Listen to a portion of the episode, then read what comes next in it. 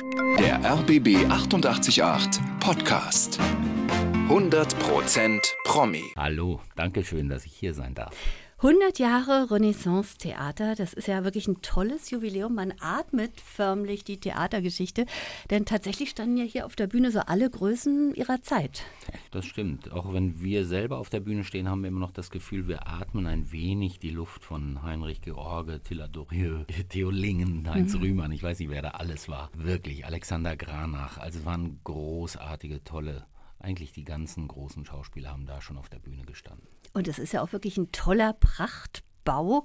Und das einzige Theater, habe ich gelesen, Europas im Art Deco-Stil. Wir sind das wirklich einzige, was komplett erhalten ist. So. Nehmen Sie uns mal ein bisschen mit. Es gibt ja so ganz tolle Intarsien mit Motiven so aus der Theaterwelt zum Beispiel. Es gibt ganz tolle Intarsien, die von äh, Cäsar Klein kreiert wurden, die wirklich was ganz Besonderes sind, die auch den Raum, diesen, diesen Theaterraum vollständig machen eigentlich. Natürlich die Kronleuchter und überhaupt diese Logen. Ich, es ist ein einzigartiges kleines Häuschen. Früher das Schmuckkästchen genannt. Auf Ihrer Jubiläumsseite habe ich ein Zitat gelesen. Sensation kommt von Sinn und in diesem Sinn ist das Renaissance-Theater immer eine Sensation. ja, also ich äh, versuche dafür zu stehen, dass die Leute sich bei uns gut unterhalten fühlen, ohne ihren Kopf an der Kasse abgeben zu müssen. Als Sie das Theater als Intendant, ja, es war ja quasi kurz vor Corona, übernommen haben, welchen Anspruch hatten Sie da? War im März fing die ganze Pandemie an, dann gab es den Lockdown und im Juli habe ich übernommen. Mhm. Also eigentlich so im ersten Höhepunkt des äh, ersten Lockdowns. Ich erinnere mich da noch an unser erstes Gespräch, was sie alles vorhatten, was sie alles machen wollten und dann war plötzlich alles anders. Also ich sag mal, die Begebenheiten äh, haben sich natürlich wirklich stark verändert. Letztlich haben wir schon einen kleinen Teil dessen, was wir uns vorgenommen hatten, auch, auch auf den Weg gebracht. Also unsere vier Pfeiler, von denen wir äh, ausgegangen sind, die ich, die ich auch versuche immer noch äh, hochzuhalten. Also zu sagen, ein Stück äh, im Jahr, das tatsächlich der aktuellen Situation geschuldet, dass äh, ein heutiges, ein zeitgenössisches, wie jetzt zuletzt die Päpste von McCarten. Mit Walter ähm, Sittler, mit dem mit, Sie ja schon bei Nicola gespielt haben. Ganz genau. Und Walter Kreie, Imogen Kogel, Eifel Lissack. Dann das zweite Thema äh, äh, oder der zweite Grundpfeiler, die Renaissance das sind Stücke wie das Halsband jetzt. Das ist aber natürlich im äh, weiteren Sinne auch etwas wie König Lear, auch wenn es in einer modernen Übersetzung ist von Thomas Melle. Wir äh, haben als drittes Standbein die Musik. Natürlich Happy End, natürlich Hedwig and the Angry Inch, ewig jung, mhm. nach wie vor Spatz und Engel. Irgendwas ist immer. Und das vierte Standbein ist Berlin. Ganz klar repräsentiert in unserer Berliner Porträtgalerie mit Maria Hartmann, aber natürlich auch ein Stück wie Happy End, das in den 20er Jahren eben auch vor nicht ganz 100 Jahren in Berlin uraufgeführt wurde, was in Hedwig and the Angry Inch ein klares Thema ist, Berlin. Das wird es auch in Zukunft in, in Stücken sein, mit denen wir uns beschäftigen. Hm, was macht das Theater, gerade dieses Theater für Sie persönlich so ganz besonders? Die Intimität. Das Besondere an diesem Haus ist, dass man tatsächlich das Gefühl hat, man steht auf einer großen Bühne und hat trotzdem diese Intimität, die, ich sag mal, so ein, ein Opernhaus oder so äh, in der Form nicht schaffen kann. Natürlich mhm. in anderer Form auch. Also ich will das gar nicht bewerten, sondern das ist einfach wirklich so eine Überraschung. Ich liebe die großen Bühnen. Ich habe zum Beispiel irrsinnig gerne äh, im Schillertheater auf der Bühne gestanden, weil das ein wahnsinnig toller Raum ist und diese riesige, diese irrsinnige Höhe, die, die Tiefe in, in den Seiten nach hinten und so, das macht natürlich was mit einem. Und trotzdem ist das dieses Schmuckkästchen was ganz Besonderes. Das höre ich auch von den Kollegen heute. Sie sind ähm, selbst Schauspieler, Sänger, Regisseur, Intendant und haben jetzt auch gerade die Regie geführt bei der Komödie, die gerade ja läuft und gerade Premiere feierte, das Halsband. Mhm.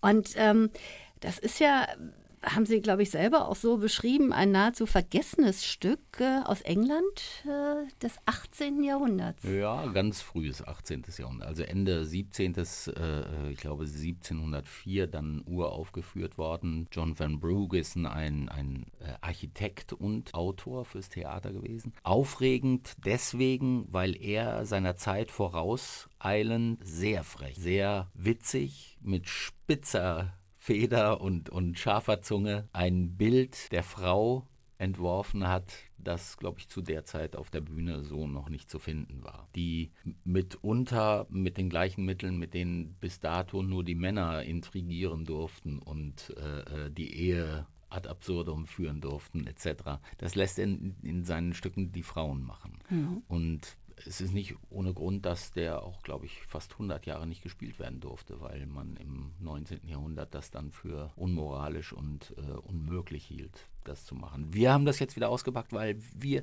sehr viel Übereinstimmung mit unserer heutigen Situation äh, darin wiederfinden, zu sagen, was ist das eigentlich, das Rollenbild Mann, Frau, äh, Natürlich geht das noch weiter in der ganzen Gender-Diskussion. Aber das ist das, wo wir gesagt haben, da findet man auch, ich sag mal, Selbsthaltung von Kardashians oder, oder den Geisten. So, ich weiß nicht, was es für Doku-Soaps da äh, im Fernsehen gibt. Ja, spannend. Äh, und das macht für uns den großen Reiz aus, äh, uns mit diesem Thema zu beschäftigen.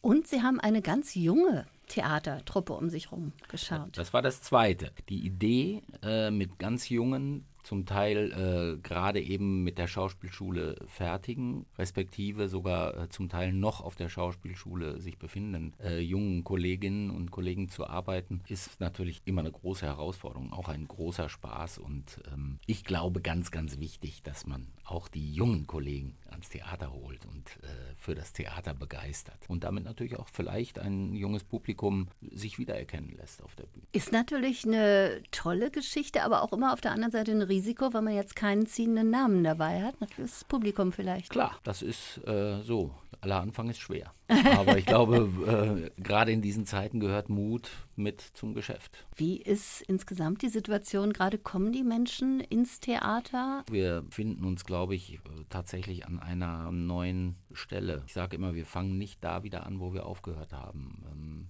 es braucht, natürlich gibt es Vorstellungen, Sie sagten, Sie waren in ewig jung. Das, mhm. ist, das war früher restlos ausverkauft.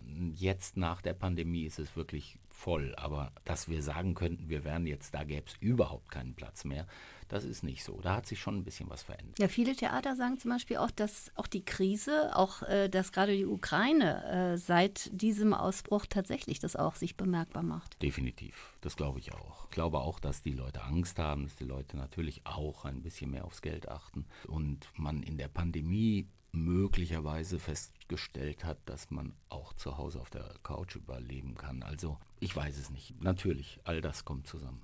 Definitiv. Lassen wir uns noch kurz einen Blick auf die nächsten Programme oder auf die nächsten Stücke werfen. Ein paar haben Sie natürlich schon erwähnt, das sind so die Klassiker. Im November wird es die Premiere mit äh, Leslie Malton und äh, Felix von Manteuffel und Jonas Minter geben. Ein Oscar für Emily, eine wunderbare, herzerwärmende, wirklich tolle Komödie mit brillanten Schauspielern unter der Regie von Leonhard Koppelmann und Peter Jordan. Und im Frühjahr wagen wir uns mit einem wunderbaren Regisseur aus Frankreich, der auch für die Comédie Française gearbeitet hat und dort eine Produktion nach dem Roman von Goncharov äh, Oblomov herausgebracht hatte. Der wird diesen Oblomov bei uns tatsächlich nochmal neu inszenieren. Ähm, das ist eine großartige Sache. Das war auch in Paris äh, ein Riesenerfolg und naja, wir hoffen natürlich, dass wir das wiederholen. Gunbert Warns, ich danke, dass Sie da waren, wünsche weiter viel Erfolg, erstmal für die nächsten 100 Jahre. Danke sehr, alles Gute.